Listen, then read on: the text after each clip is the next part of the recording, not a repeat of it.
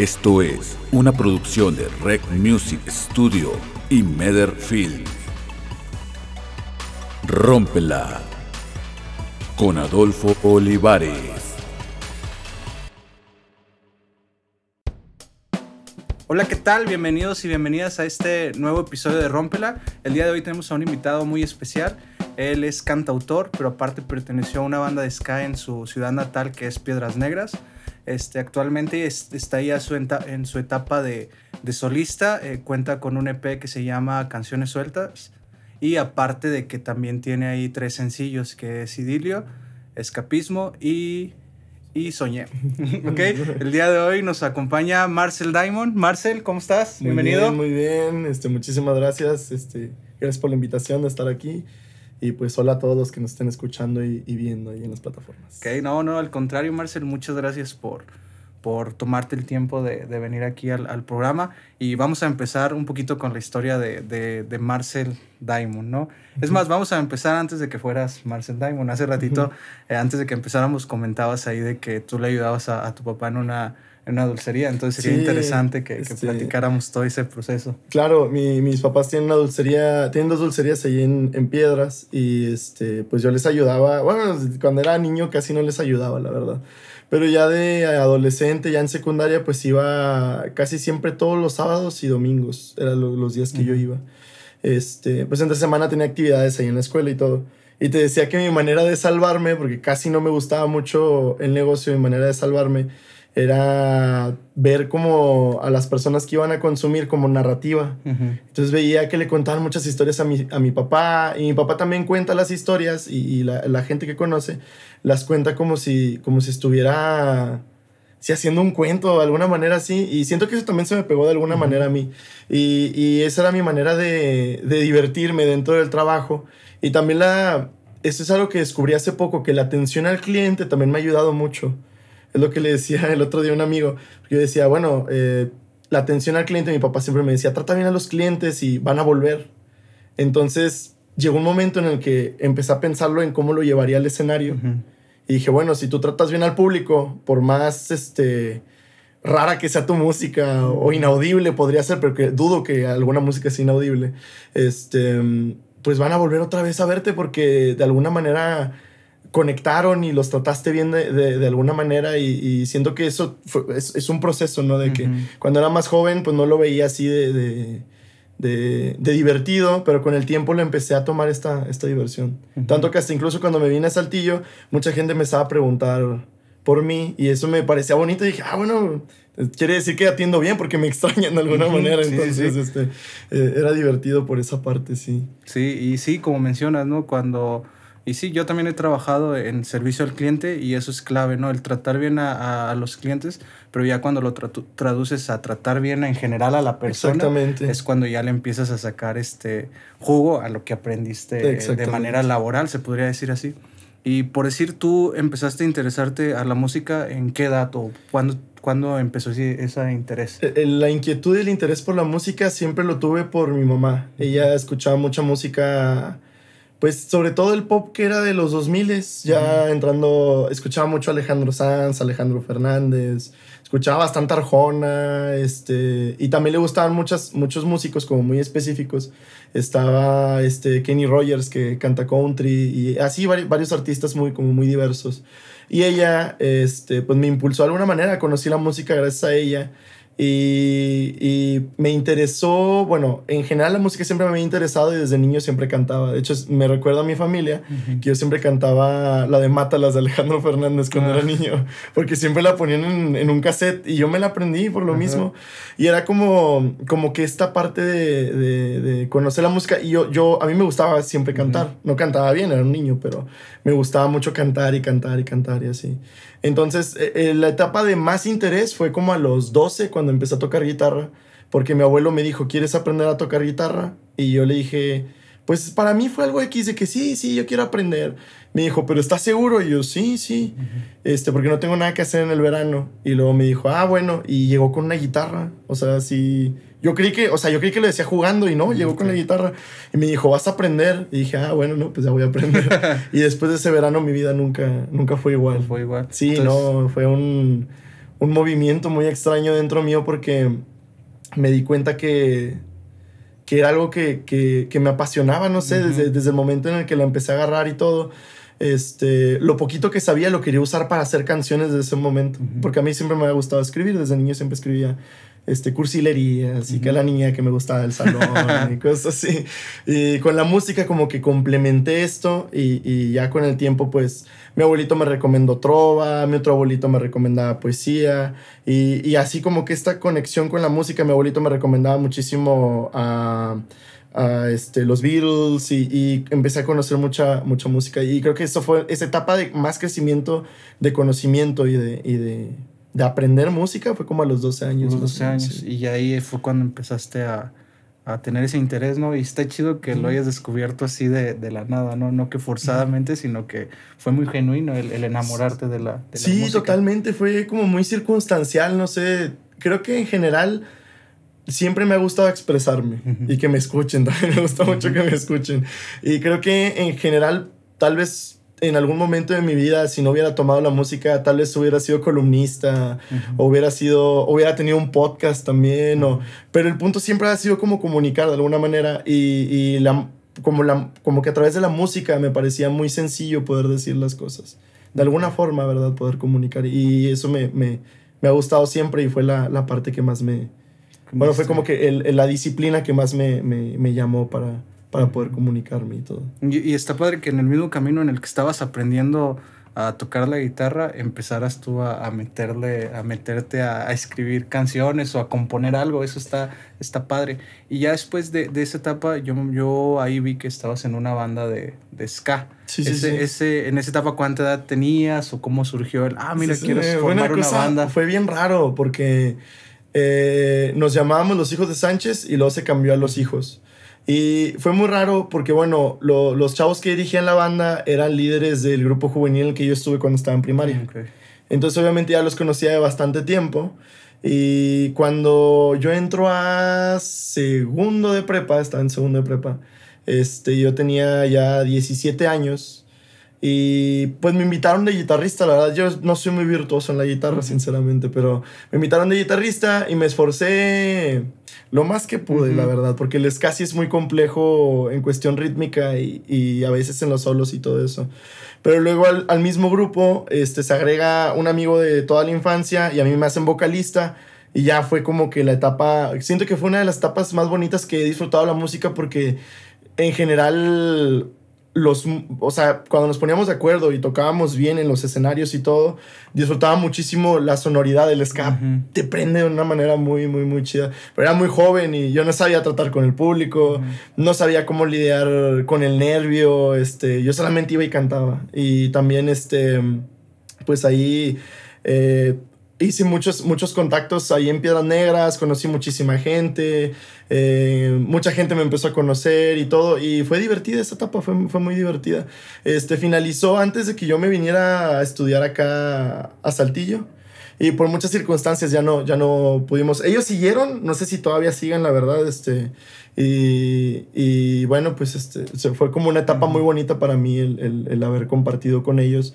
Porque a pesar de que, bueno, ya eran, eran conocidos míos, ahí nos volvimos uh -huh. amigos. Y también eso, este, er, eran buenos músicos. Uh -huh. Entonces, con ellos aprendí hasta cierto punto la disciplina, el, el, buscar de cierta manera esto, el buscar de cierta manera el otro. Y, y, fue como que el comienzo, la chispa de decir, bueno, voy a, voy a buscar de esa forma, ¿no? Este, uh -huh. Hacer música de alguna, de alguna manera. Ok, y entonces ya ahí es cuando te vienes aquí a vivir a la ciudad de Saltillo. Pero, ¿estabas ahí estudiando o por qué fue el, el, venirte para acá? Sí, haz de cuenta que, bueno, antes, previo a venirme a estudiar, yo había sacado, yo saqué ficha para Ciencias de la Comunicación aquí okay. en, en la UAC. Y entonces yo, haz de cuenta que dije, bueno, ya me voy pero antes quería empezar un proyecto como solista. Y yo decía, bueno, Rogelio Reina sí me gusta mi nombre, uh -huh. pero siento que suena como muy norteño. Entonces yo dije, pues van a creer que, no sé, toco las Ariel Camacho o algo así. Entonces yo dije, me voy a cambiar el nombre, pero también porque me gusta esta idea de, de un seudónimo, de, un, de una manera de, de poder proyectarte de alguna forma, ¿no? Uh -huh. Eh, no crear un personaje porque sigo siendo yo mismo en el escenario, en las entrevistas y todo. Pero sí es cierta manera que, que no, uno, uno creo que cuando se habla de su propio nombre, eh, se achica porque sabe lo que es, ¿no? Y, y, Marcel para mí fue como el comienzo de, ok, este es el tipo que yo quiero ser en el escenario, o sea, no, no voy a ser este Rogelio Reina, porque Rogelio Reina es diferente a cuando está en el escenario. Entonces esa, esa era, era esa división. Yo me acuerdo que a mi mejor amiga le dije, bueno, si hago un evento solo, allí en Piedras, en una cafetería, ¿crees que vaya gente? Y me dice, pues tienes que intentarlo. Y lo intenté y me fue bien. Y ese verano todavía me quedé ahí en Piedras y, y nos hicimos, este, de, unos amigos y yo hicimos una banda así completita. Y empezamos a tocar covers en un, en un bar de ahí, este, que, que, ya no existe, tristemente, me gustaba mucho, pero estaba ahí en, en, en Piedras. Y luego ya me vengo para acá a estudiar. Y ya empieza toda esta etapa de, pues, obviamente es un público diferente, es, este, no está mi familia, eh, la única que tenía aquí era mi hermana y me apoyaba en todo. Pero no era como que iba a estar yendo a todas mis tocadas, ¿no? Ya era diferente porque tenía como uno o dos amigos que siempre iban a todo y eran los que, ah, bueno, al menos si no me hace caso nadie está. están ellos, ellos, dos. Y acá era como de, ah, es, un, es un desastre. Pero sí, fue, fue eso, que, que vengo ya para acá. Y no sé, siento que, bueno, acá en la, creo que la, una de las etapas más bonitas en general para mí ha sido la universidad. Conocí amigos muy genuinos, conocí experiencias muy genuinas, conocí muchas personas muy, muy chidas, este, hasta los maestros, la experiencia de la universidad, no sé, todo, todo me ha fascinado hasta ahorita.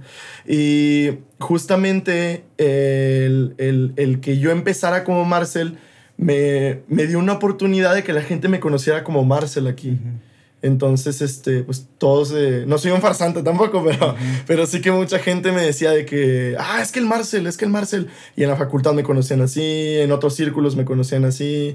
Y ya eh, era muy bonito poder, este, escucharlo así, porque, no sé, decías, ah, bueno, me conocen como artista. Ajá. Y eso está muy padre, no sé. Sí, sí, ¿verdad? Ya cuando alguien te decía tu nombre, Rogelio, ya tú decías, ah, pues a lo mejor es un conocido, pero ya cuando él te dice, oye, Marcel, dices, ah, no manches, este chavo me conoce por mi música, por mi proyecto, y ahí es donde, donde cambia la perspectiva y la, la, darte cuenta que estás dejando huella o que al menos está sonando tu... Sí, de alguna manera, sí, de, de que te conozcan por lo que estás haciendo, no sé si bien, pero al menos que estás haciendo algo y que ruido. la gente... Sí, eso es, eso es muy bonito, la verdad me, me, me, llama mucho eso cuando, cuando la gente de alguna manera me reconoce como artista y, y no sé, se acerca a platicar conmigo, oye, me gustó tu canción, oye, esto y el otro. Uh -huh. y, y, ya era diferente, pero sí, justamente esa, esa dinámica tal vez no podía vivirla tanto en piedras, porque pues obviamente, pues tú en tu propia ciudad tienes un historial, uh -huh. mucha gente te conoce por esto, mucho por el otro, y es a veces un poquito complejo eh, llevar, llevar esa, esa, esa manera. Uh -huh. Pero aquí sí podría ser Batman, entonces sí, está, está, divertido. Sí, y, y, está, está chido eso que, que dices, Marcel, porque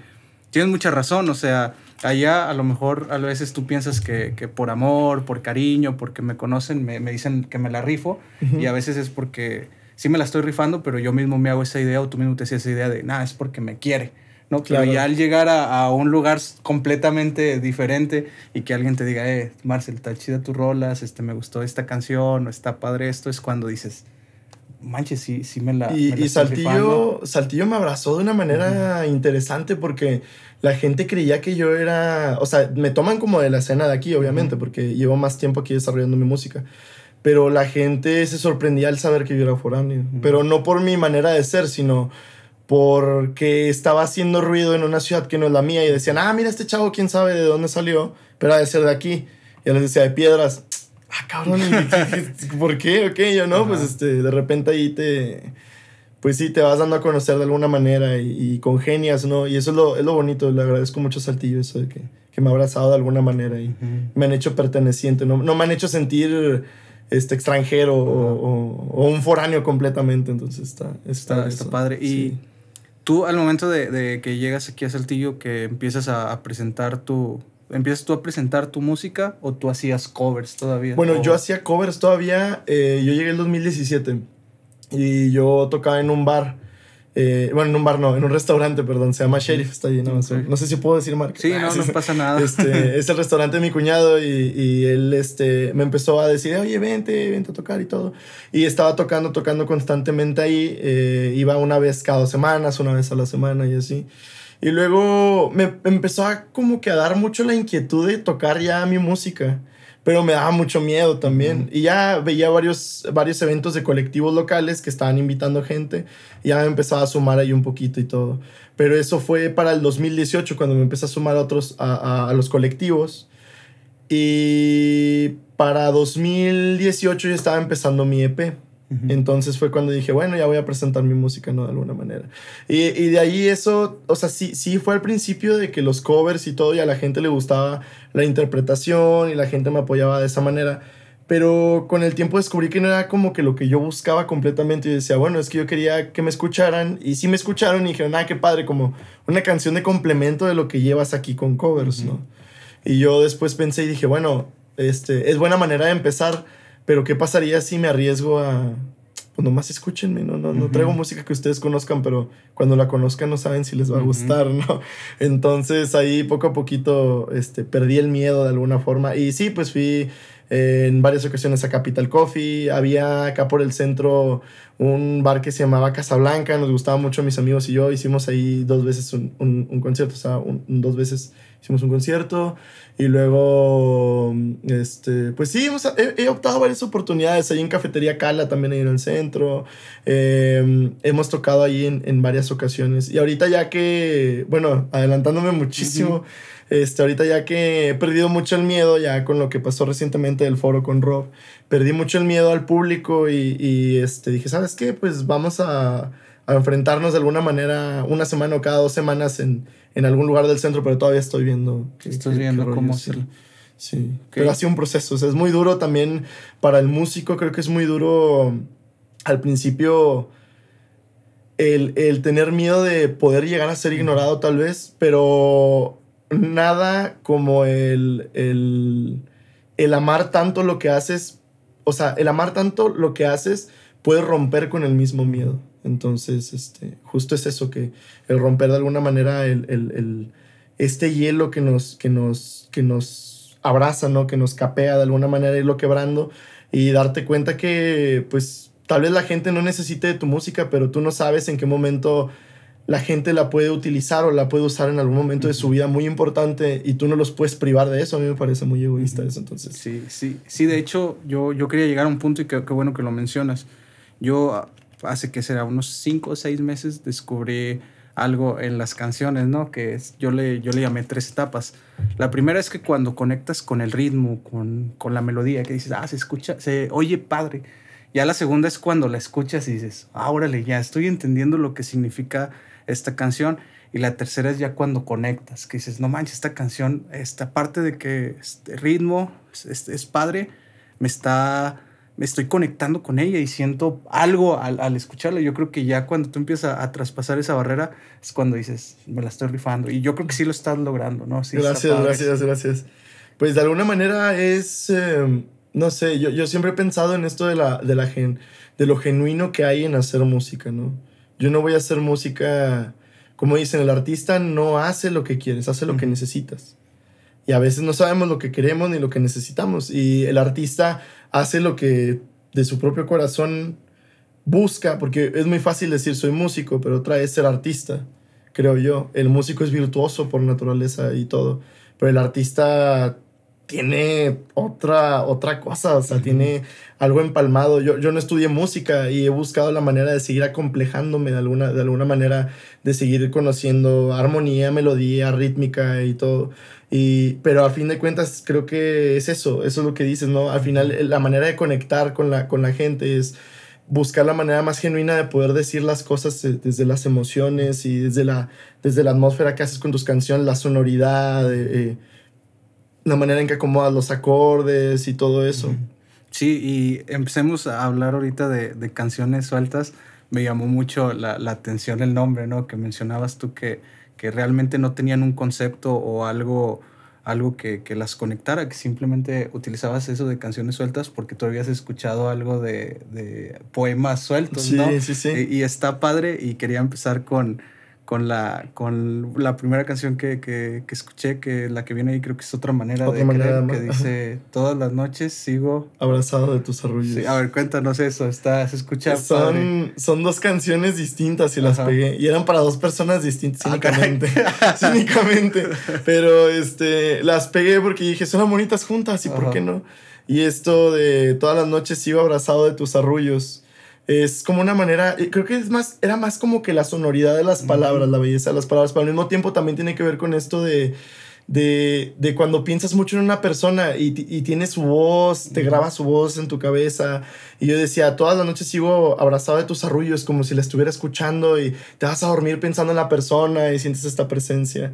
Y, y- y es como que toda una, como una escena, ¿no? De alguna manera. Y luego ya empieza toda, toda esta parte loquísima de los versos de, de los titanes, que para mí eran el tiempo y, y el espacio, que porque me dividía la- mucho la distancia en ese tiempo y todo. Y al final para caer en un coro super cursi, que es otra manera de amar suave y sutil, ¿no? Ajá. Pero ese, sí, principalmente fue eso. Y, y fue, creo que sí fue la primera canción que compuse del- del, O sea, fue la del primerita que, que sí, salió. porque fue la. No, mentira, te estoy mintiendo. La primera fue libre. Ok. Sí, fue la. Libre fue un parteaguas en mi manera de componer porque salió de una manera muy natural. Ujú. Entonces, cuando lo, la hice y veía que a la gente le gustaba, porque se la. Se la canté a mis papás y lo, ah, qué padre. Y luego se la canté a mis tíos, no, está con madre. Y, y iba con mis amigos y luego me decían, no, está bien chida. Y yo, de que bueno, pues creo que sí, va- Ujú. voy por buen camino. Ya después empecé a experimentar y salieron las demás, las demás canciones Las del, demás del EP, sí. Y por decir, eh, yo siento que ahorita ya debe haber gente que, que está coreando tus canciones, ¿no? Al momento de que tocas, este, que estén ahí coreando, ¿cómo se siente? eh, Es, ¿Cómo es esa parte de que alguien lo coree? So, fíjate que me- creo que lo, lo- la parte más intensa fue ahí en el concierto de Rob. Fue cuando cantamos Libre, fue, eso fue el viernes. Eh, eh, terminamos con Libre, igual el mismo show que viste el sábado. Ujú. Entonces ya estábamos ahí tocando. Y mi hermano se bajó de ahí de la plataforma de la batería y luego me dice, no sabes lo que acaba de pasar. Y yo que todos estaban coreando libre como si se la supieran. y yo, qué loco, o sea, me, Ajá. me impresionó mucho. Y dije, bueno, por una parte el coro no es tan complejo y Ujú. por otra, pues qué bonito que la gente lo haya compartido y haya sentido esto, esta impulso, ¿no? Esta, Ajá. esta adrenalina. Y eso me, me, me llamó mucho la atención. Nunca me había pasado que corearan tantas personas. Y, y lo sentí al unísono, o sea, lo sentí así en el, en el rostro de Ajá. alguna manera. Y estuvo, estuvo muy bonita esa experiencia. Y te digo, no sé, hay gente que, que ya, incluso amigos míos, este, hay un amigo mío de Guadalajara, a ver si nos está viendo, un saludo a Rollo, este, y él coverió una de mis canciones y me parecía extraño porque yo decía, bueno, yo covereaba canciones de mis artistas favoritos y ahora mis amigos de repente coverean y así, pero no sé, me parece raro porque dices tú, bueno, no, nunca imaginé que alguien este, coverearía una canción mía, ni siquiera un amigo, o sea, bueno, un amigo pues como quiera ahí de que te dice, eh, está con tu rola, ¿verdad? Pero pues no sé, yo lo veía así como de, pues que sentía extraño, así como yo veía a mis artistas que los coverean y todo, yo veía a mis amigos que, que covereaban y yo, ah, mira qué bonito que...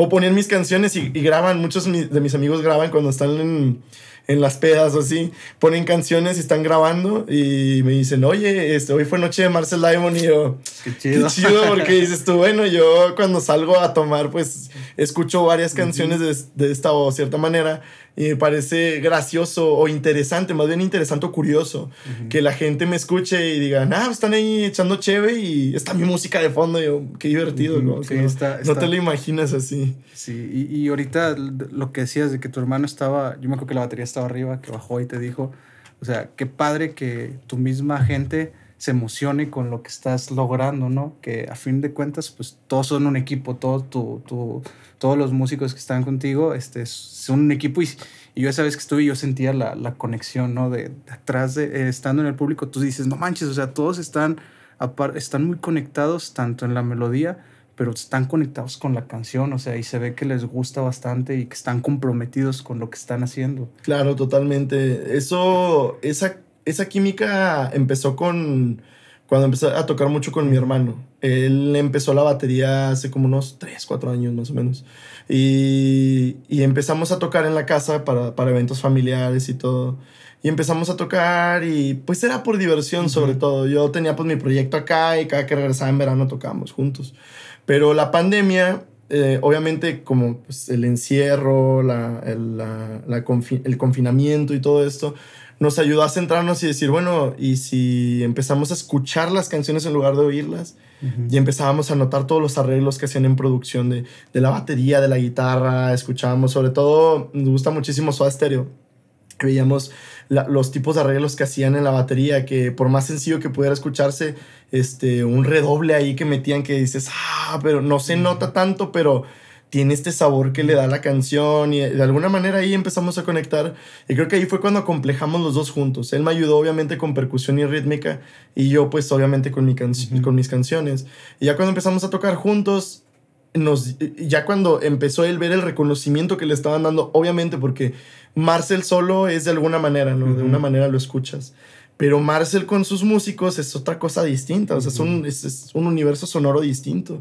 Entonces, cuando él, él sintió, empezó a sentir esta emoción, ya empezamos a agregar a, a Checo, que es el, chavo de la guitarra, este Sergio Menchaca, y él ya, yo ya lo conocía de hace tiempo, le pregunté que si me quería ayudar, le gustó aportar a, a la banda, y luego ya este, entró Sofi. Entonces, ya los cuatro obviamente los cuatro nos llevamos bien. Eh, después de, los, de los, este, después de los ensayos, echamos de repente una o dos cervezas. A veces vamos a comer juntos. Entonces, esta conexión que hemos hecho de estar juntos, comiendo, conviviendo y platicándonos nuestras, nuestras victorias y desgracias emocionales y todo esto, ha hecho como que pertenezcamos y cada uno tiene su lugar en el, en, el, en el, escenario, a pesar de que yo pueda ser que el rostro o yo sea el principal, porque es, es, es, mi proyecto de música, todos tenemos esta, esta manera, es lo que yo siempre les he dicho, o sea, sin ustedes mi música no suena igual. Entonces eh, hay que irlo buscando de alguna manera porque si algún día les sale una oferta, mejor ustedes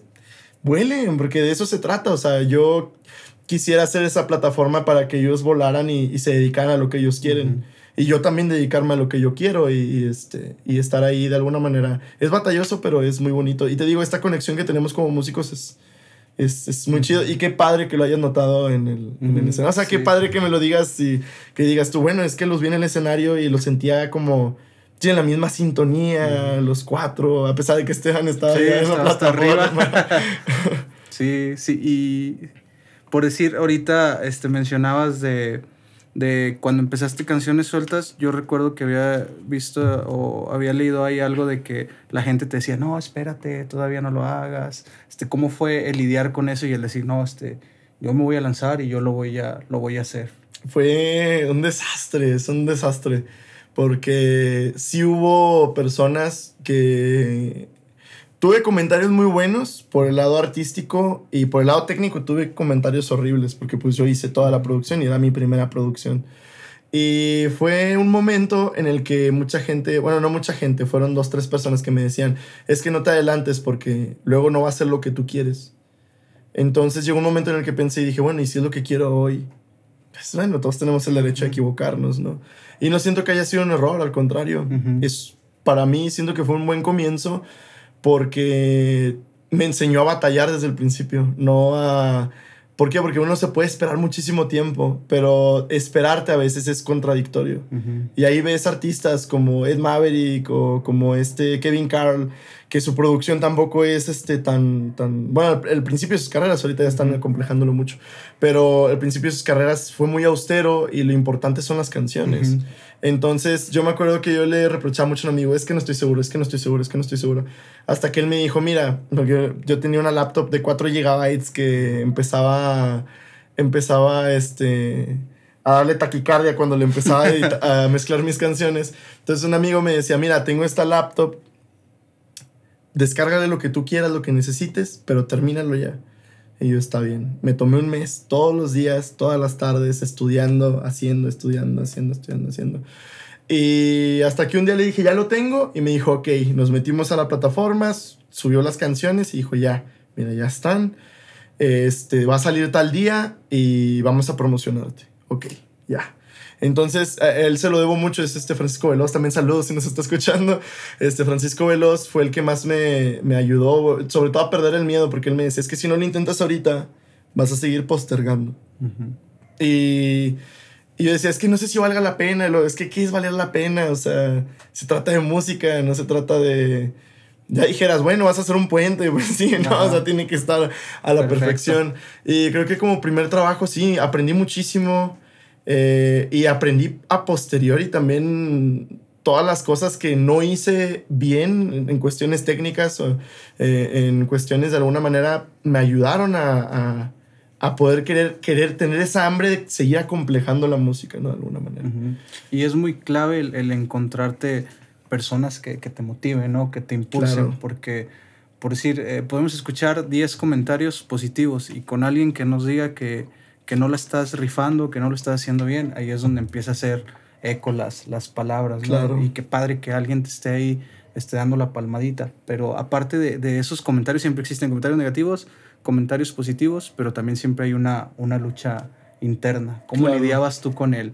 con el, el, Marcel que te decía no puedes y con el Marcel que te decía eh, sí puedes. Fíjate que ahorita he estado luchando mucho con eso todavía. es, es, es, creo que es una lucha eterna siempre. la de, en general, creo que para la vida de todos, no solamente la del artista, el tomar decisiones, porque todos son, todas son decisiones siempre. Entonces, creo que, que esta parte de, de, de, estar buscando de una cosa y luego de otra, creo que al final lidié con eso pensando en que no soy eterno y que, y que debo de aprovechar siempre el tiempo de alguna manera en lo que me gusta. Y que no importa si no tengo los medios todavía para poder hacer la producción soñada que todo artista quisiera tener o ser firmado por la mejor disquera del mundo o así. Pero llegó un momento, eso lo aprendí muchísimo después, yo creo que después de escapismo fue cuando ya aprendí eso. Eh, fue durante pandemia, que eh, el ser humano en general, el artista en general, la vida en general es un proceso. Y nosotros estamos acostumbrados, tan acostumbrados a ver resultados porque es lo que nos venden y ves un Grammy y ves un, este, un disco de platino, un disco de oro, eh, empiezas a ver este, un Coachella o ves un Pal Norte y dices tú, ah, es que ya es el resultado y no. En realidad es un proceso todavía. Y sigue siendo un proceso. Y cuando empiezas a ver eso de, de ser un proceso, te dejan de dar miedo en muchas cosas porque quiere decir que este que soy yo no me define lo que voy a hacer mañana. Y si hago una canción horrible hoy, mañana tal vez lo pueda reparar de alguna manera. O sea, entonces creo que, que eso, esa lucha interna la he estado haciendo así. De hecho, incluso hoy estuve escuchando un podcast sobre Van Gogh y él decía que cuando sus voces internas le decían que no era bueno en la pintura, se ponía a pintar. ¿Por qué? Porque la única manera de callar lo que no eres bueno en algo es haciéndolo. ¿Por qué? Porque es que no soy bueno haciendo música, es que no soy bueno haciendo producción. Siéntate en la computadora y, ponte a componer, ponte a escribir y vas a ver que va a salir algo y por lo cual te va a dar motivo para poder seguir todavía con energía. Y siento que ahorita ya voy a tomar ese estandarte de filosofía de que, ¿sabes? Estaría interesante verlo de esta manera. Cada que me ponga triste, solo toca la guitarra y... O escúchate. Yo nunca me escucho. No me gusta escucharme porque, este de, pues sí, me gusta hacer música, pero no. Y cuando ponen música cerca de mí, o sea, mi música, es como de, ah, qué padre que les guste, pero no. Están notando todos los detalles. Sí, ahí me la bañé con esto. Y dejé este golpe. Y dejé este, esta respiración bien cortita. Una cosa así, ¿no?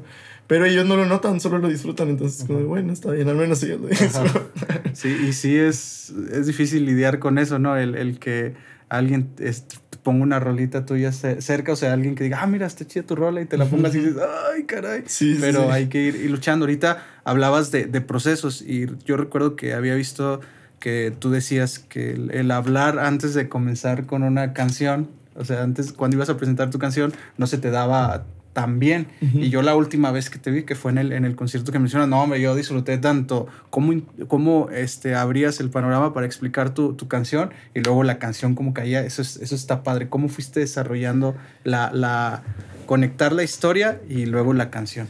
Fíjate que fue, fue interesante eso. Yo siempre me había presentado en cafés y en bares y todo y tenía este nervio, o sea, no, nunca tengo nervios de de hablar con la, bueno, con la chica que me gusta, sí, pero, pero hablar con otras personas y, buscar de alguna manera, este, hacer amigos, nunca me ha costado. Y en el escenario sí.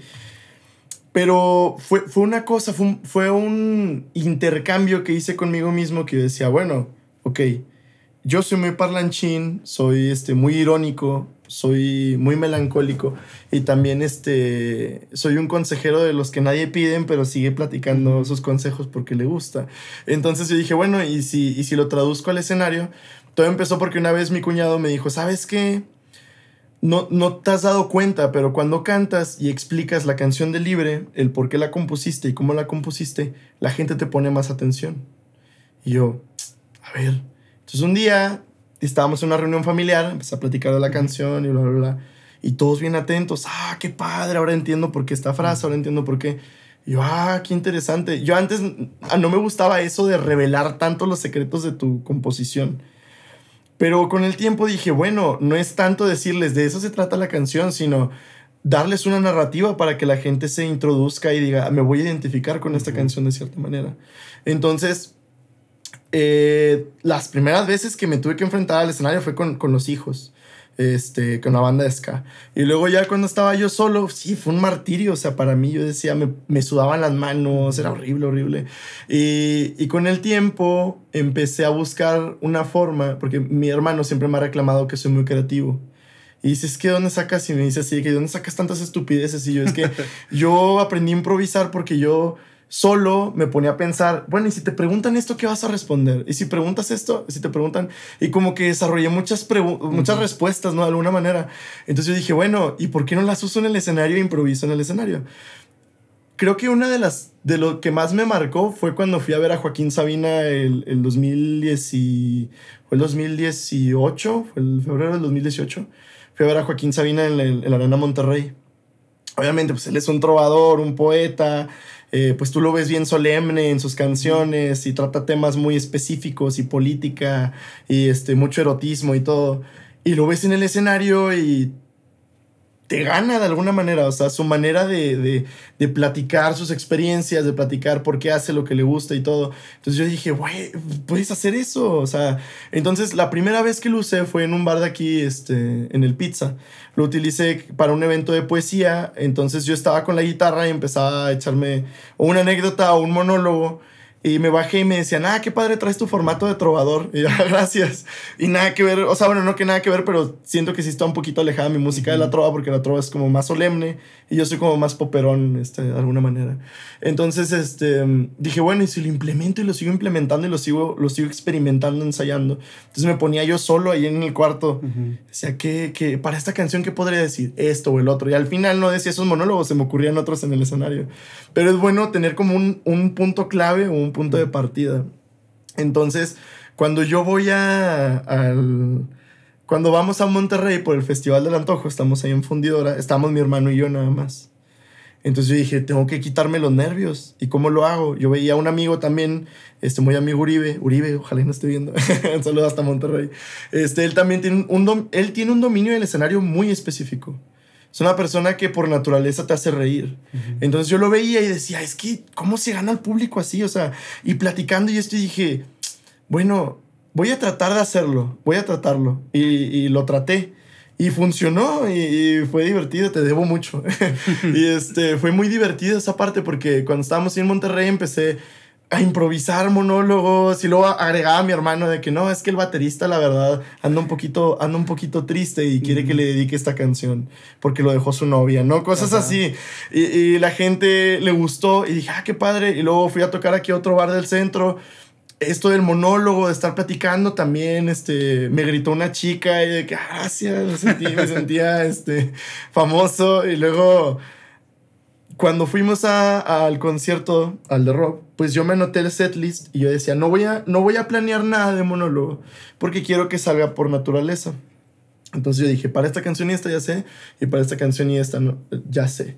Entonces ya me subí al escenario ese primer viernes, la gente, ah, es que qué padre, qué rollo, ¿cómo, de, en qué, de qué momento para acá, gente que me veía desde primero de, de universidad, de qué momento para acá de repente empezaste a hablar en el escenario así, o pues no sé, este, es que me siento otro en el escenario, me siento yo, pero justamente mi amigo Veloz me decía, mira, Rogelio puede fallar, pero Marcel Diamond no. Rogelio puede tener nervios en el escenario, pero Marcel Diamond no. Y esto yo dije, ah, sí, cierto, o sea, Marcel Diamond no puede fallar. Entonces, esto también me ha ayudado mucho, esto de, del, sí, de, alguna manera, el tener esta máscara pero para perder el miedo, no para perder la autenticidad. Entonces, este, justamente ese sábado, yo dije, ah, bueno, es, esto, según yo lo iba a decir ayer, más o menos por este concepto, y mejor lo digo hoy sábado. Y varias de las cosas que dije el sábado fueron... Fueron este, nuevas. Sí, fueron completamente nuevas y otras que sí fueron del día anterior. Porque el día anterior sí, no, era como pez en el agua. El día después fue como que un poquito más tranqui, como que ya sabía más o menos cómo lo iba a hacer y todo. Y al final, este, pues la gente también se fue con eso mismo, de que, bueno, sí, las canciones están tristes, pero nos metiste de alguna manera en la narrativa y todos sentimos. Gente grabó canciones que todavía ni siquiera publico y me decían, oye, cuando las publicas estamos al pendiente y yo no me lo creía. Y fue una cosa muy, muy fascinante. Pero sí ha sido un proceso de alguna manera. Y todavía falta mucho. Sí, y todos necesitamos esa no, no, no se puede decir, este, como dices tu máscara o algo eso, sino que necesitamos expresarnos realmente como somos y a veces nos da pena y qué chido que tú lo hayas encontrado de, de una manera y ser quien eres tú dentro de, del escenario y hablabas de un tema muy interesante que es el, el, el, desarrollar la habilidad, no solamente el decir, ah, yo quiero este, aprender a hacer un monólogo o hablar antes de mi canción y nomás decir, yo quiero, pero no lo voy a hacer, sino que aventarte al ruedo y conforme a la marcha ir, ir aprendiendo e, ir perfeccionando lo, lo, que vas a decir, ¿no? Eso, es, eso está súper interesante y habla muy bien del, del, trabajo y el compromiso que tienes, ¿no? Y el, darte, y el darte cuenta que esto funciona y con esto conecto con la gente. Claro. Y esto hace que, que, que la gente diga, ah, no manches, déjame, me tomo la libertad de mandarle por Instagram este chavo, eh, como por decir en nuestro caso, ¿no? Que te quisimos traer aquí al, quisimos invitarte aquí al programa y fue mandarte un mensaje, te la rifaste, estuvo con ganas el show, están padres las canciones y, está padre e, eso que, que, nos acerquemos o que escuchemos música de gente que podamos tener, que tenemos cerca y eso está, eso está chido y, y creo que todos deberíamos de hacer, el escuchar música local o de gente que podemos apoyar realmente. Gracias, gracias. Y, y, justamente también creo que otra de las cosas que me ayudó mucho fue romper barreras generacionales al momento de platicar. Yo siempre platico con mucha gente más grande que yo. Mm, y, y, también este, cuando hacíamos ahí este, reuniones en la casa con, con los con los conocidos de mis papás, yo siempre me aventaba monólogos. Digo, dos cervezas arriba y andaba así happy. y andaba happy y, este, y tocaba la guitarra. Mi mamá siempre me ha dicho, si no vives de cantante, vives de comediante. Y dije, ah, como Franco Escamilla. Entonces, eh, eso mismo, yo dije, bueno, ¿y por qué no llevarlo al escenario? O sea, si, si conquisto a gente de varias generaciones, de alguna manera les gusta mi interpretación, mi música y todo ¿por qué no hacerlo con mi generación? Sé que, este, pero buscar el modo para que se introduzcan, ¿no? Porque a veces puede, puede ser muy soso para las personas de nuestra generación, de, ay, es que están haciendo chistosito. Pero no solamente es el chiste porque sí, sino el, el ok, mira, déjame, te enamoro de alguna manera de mi música, pero no solamente te traigo mi música, o sea, es todo un, todo un proceso. Sí, ¿y cómo, cómo consideras tú que fue el, el, el romper esos, esos miedos o esas barreras que tú tenías para, para mostrar ese, ese talento? Creo que el mejor resultado ha sido la conexión con la gente. Porque me enseñó. Creo que uno aprende más, aprende muchísimo del público. Porque el público es el que, el que al final es el que te va de alguna manera a decir, ¿no? O, te va de alguna manera a a, hacerte feedback de, de, alguna forma y te va a decir, oye esto, oye el otro. Y, y justamente el, el, el, poder ver que las personas están, están de alguna manera haciendo feedback positivo acerca de lo que estoy haciendo en el escenario es el mejor resultado. Y más que de, de, de enero para acá, siento que sufrí un cambio en el que ya me siento yo como artista. Antes me sentía como, ah, este chico tiene un proyecto de música y ahorita ya me siento, ah, yo soy el artista y yo estoy haciendo música y yo y esto y el otro y, eso me está gustando muchísimo porque la gente me lo ha dicho, oye, es que te veo, te vemos distinto, es que, es que estás haciendo las cosas diferente y es que, y todo eso, todo eso, este, me está, o sea, es el mejor resultado, creo yo. Sí. ¿Y, qué, has, qué metas te habías puesto, Marcel, que ahorita eh, ya cumpliste? Yo recuerdo que ahí vi que tú querías tocar fuera de ya de Saltillo y ahorita que mencionas que ya estuviste en Monterrey fue algo que, que ya lograste, ¿no? De, claro. de cierta manera. ¿Cómo fue el, el, el decir no manches, porque una cosa es decir yo quiero hacer esto y otra cosa es cuando ya lo estás logrando y te cae el 20 y dices, la estoy rompiendo, me la estoy rifando. Eh, fue muy raro, lo disfruté mucho. Pero no sé, fue, fue muy extraño. Por, en esos días andaba muy triste yo por una situación muy personal y muy, muy sentimental. Pero eso no me obstruyó para poder disfrutar lo que estaba haciendo. Y más, yo sentía, bueno, yo sentía así como de, ah, qué padre, ya toqué en Monterrey. Pero como que el artista siempre tiene esto de, tiene más hambre. Y dice, ahora quiero, ahora quiero tocar en Ciudad de México. O sea, es como que, pero espérate, o sea, estás logrando algo. Y siento que eso me ha ayudado muchísimo mi hermano que es el que más emociona, porque realmente no, no es al 100% su sueño el de la música, fue circunstancial. Y para mí siempre ha sido como la música. Y él, cuando lo ve, lo ve las cosas como extraordinarias, por más ordinarias que yo las puedo ver. Y él como que me, que me saca de, del, del, vacío y me dice, mira lo que estás haciendo. Y ya es como, ah, qué padre. Y él de que, oye, tocamos en el foro. ¿Cuándo íbamos a pensar que íbamos a tocar en un foro? Oye, fuimos a Monterrey y la, a la gente le gustó. Fue muy chistoso la historia de Monterrey porque al festival todos van a comer. Y me decía un amigo, no vas a tener público, o sea, vas a ir a van a ir a mm. comer, o sea, no te van a ir a ver a ti. Entonces yo me subo al escenario, empiezo a tocar, a la gente le gusta y se acumulan como 20 personas, 25 personas ahí enfrente.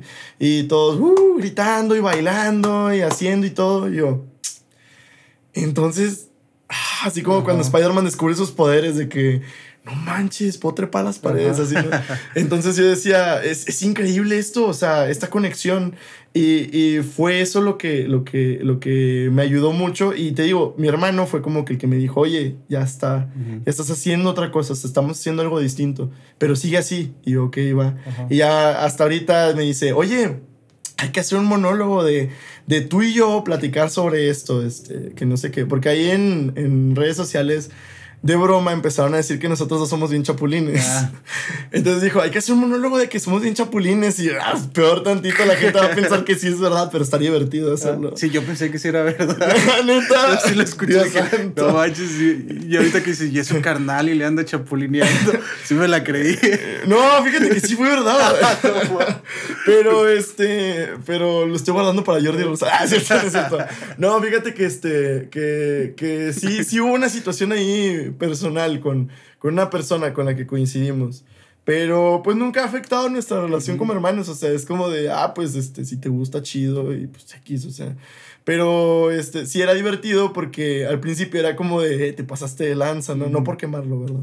Pero, pero sí, que te pasaste de lanza y luego este, me hablaba una chica que a él le gustaba, ah, es que eres bien chapulín, y yo, pues solamente me habló, o sea, tú sí te pasaste, o sea, y siempre ha sido como que esta, esta, y fue como en redes sociales que hizo el boom, y la gente de, ah, mira los chapulines, que no sé qué, y como que fue una buena estrategia de marketing, digo, fue este, circunstancial, pero la gente se fue con esa idea y en los conciertos a veces digo, este, qué bien toca el baterista, pero ah, qué chapulín es. Y la gente se ríe y conecta también con él de alguna manera.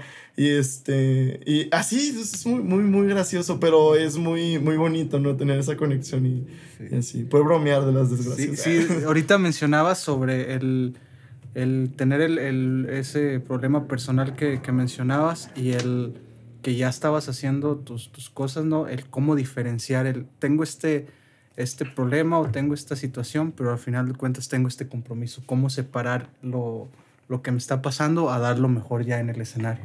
Es justamente, creo que esta división es la de el público no tiene la culpa. este, al final el público va a llorar, va a reír, se va a cantar y todo y se va a divertir. Y tú eres el medio para hacer que, que ellos de alguna manera se vayan con algo y se vayan contentos y que les den ganas de seguir disfrutando la música, aunque no sea tuya, aunque sea de alguien más, que estés interpretando canciones de alguien más.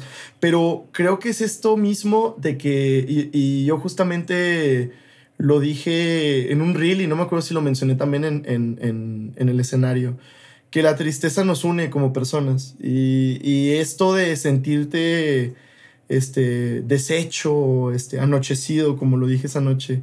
Em, el hecho de sentirte fúnebre, pues es una conexión que tú tienes también con el público, porque ¿quién no lo ha sentido? Todos nos hemos sentido tristes de alguna manera. Y siento que este compromiso, por más triste que puedas estar y, y por más melancólico que seas y todo, el compromiso con el público es, es, es, bien importante y más porque por más destrozado que estés, ellos lo van a notar y siento que de alguna manera ellos van a tener la empatía, no de que te equivoques en una canción tal vez, no de que toques mal, pero sí de que, de que andes en otro feeling, ¿no? al final es, es un trabajo, es este, y lo he visto de la, la manera más profesional posible. Y, y, creo que, este, pues sí, esas experiencias pues, nos han dado la, la oportunidad ¿no? de, de, de, hacerlo. Y de crecer también.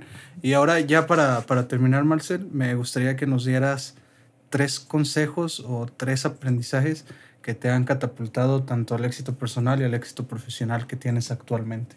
Eh, primer consejo, no pienses tanto. No pienses tanto y actúa más. A veces eh, la procrastinación creo que es la enfermedad del siglo XXI, la procrastinación. Y mucha de la procrastinación tiene que ver con la, la, la, tristeza que te da el no poder hacer lo que tú quieres como tú quieres. Y creo que ese es mi primer consejo, eh, no pensar tanto las cosas y empezar a hacerlas. Uh -huh. eh, ese sería el primero. El segundo creo que sería el haz arte a pesar de, de cualquier cosa.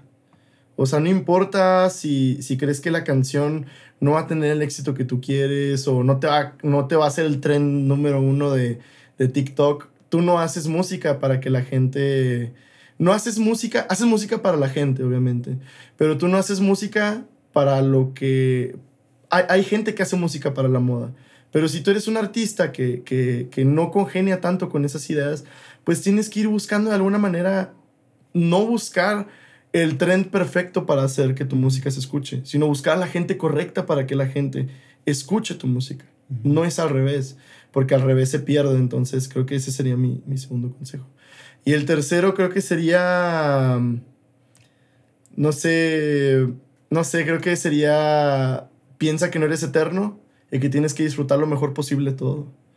Y eso implica en muchas partes de la vida, ¿no? Implica en la música, implica en, en, en, la fiesta, implica en las relaciones. O sea, nunca tengas miedo de experimentar porque todo, todo en este mundo es finito y no sabes cuándo se va a acabar. Y lo importante es, es lo que es un consejo que yo le di a una amiga y con el que, con el que se fue muchísimo y me, me agradeció bastante. Le dije, bueno, si hoy fuera tu último día y mañana te mueres, ¿este te gustaría que fuera tu último día? Uh -huh. Y creo que es un consejo, pregúntenselo. Pregúntenselo porque creo que de, a partir de eso van a tomar mejores decisiones. Y en lugar de estar sentado y decir, ay, no va a salir buena la canción. Oye, si mañana me muero, pues me gustaría que mi último día fuera pues. haciendo música. Y si mañana me muero, ojalá mi último día haya sido tocando o, o este, haber venido aquí a un podcast. -hmm. Ojalá y no, sí. me muero, mañana, no, ¿verdad? No, no pero, este, no. pero sí es esto, es esto de preguntárselo. Yo creo que ese sí. sería mi tercer consejo en general para, para la vida y el arte y todo. Sí, y es importante eso porque muchas veces decimos es un día más, pero no, estamos, estamos mal, es un día menos que, que nos queda. Eh, ya para terminar, Marcel, ¿nos podrías decir en dónde te podemos encontrar en tus páginas, en dónde, cómo estás en Facebook, claro Instagram? que sí, es arroba Marcel Diamond, Marcel de I M O N. Este, lo pueden encontrar, me pueden encontrar en Spotify, me pueden encontrar en general en todas las plataformas digitales. Pueden encontrarme en YouTube como Marcel Diamond, en Facebook también como Marcel Diamond. Tengo también Twitter, hace mucho que no lo uso, pero ahí es al revés, Diamond Marcel, porque pues, Twitter es mala onda conmigo. y también pues, tengo TikTok, de repente subo una que otra cosa. Eh, estoy más activo en Instagram, eso sí, es como que la red social que más uso. Pero pues ahí pueden este, estar ahí al, al pendiente de mi, de mi música, de mis canciones, de todo lo que, uh -huh. lo que ahí les pueda llegar a interesar de su, de su servidor. Y también en Spotify, ¿verdad? Sí, en Spotify, este, Marcel Diamond, ahí me pueden encontrar y, y este, pues ahí si pueden seguirme, pues se los agradecería bastante. Si, si la gente escucha el podcast y todavía no escucha mi música, eh, les agradecería mucho. Denle una oportunidad. Eh, puede ser, puede llegar a ser que, que los enamore. Y si no me mandan este mensaje, les regreso su dinero. regreso el dinero, está bien. No, pues muchas gracias, Marcel, por tomarte el tiempo de, de venir aquí con nosotros. No, Estamos gracias muy, a ti por muy, la invitación. Sí, muy agradecidos y qué padre que, que, que nos hayas. Y yo estoy muy convencido de que le vas a aportar algo a la gente. Ya, muchas gracias. muchas gracias a todas esas personas que se quedaron a escuchar hasta el último, ya sea por, por YouTube o por cualquier plataforma en donde nos estén escuchando. No olviden suscribirse nuestra Instagram, Adolfo Olivares M, Facebook es Rómpela y recuerden la producción de Rec Music Studio y de Meder Films. Así que ya sabes, vas. Y rómpela. Eso. está bien, está bien. No, muy bien, eh, estuvo, estuvo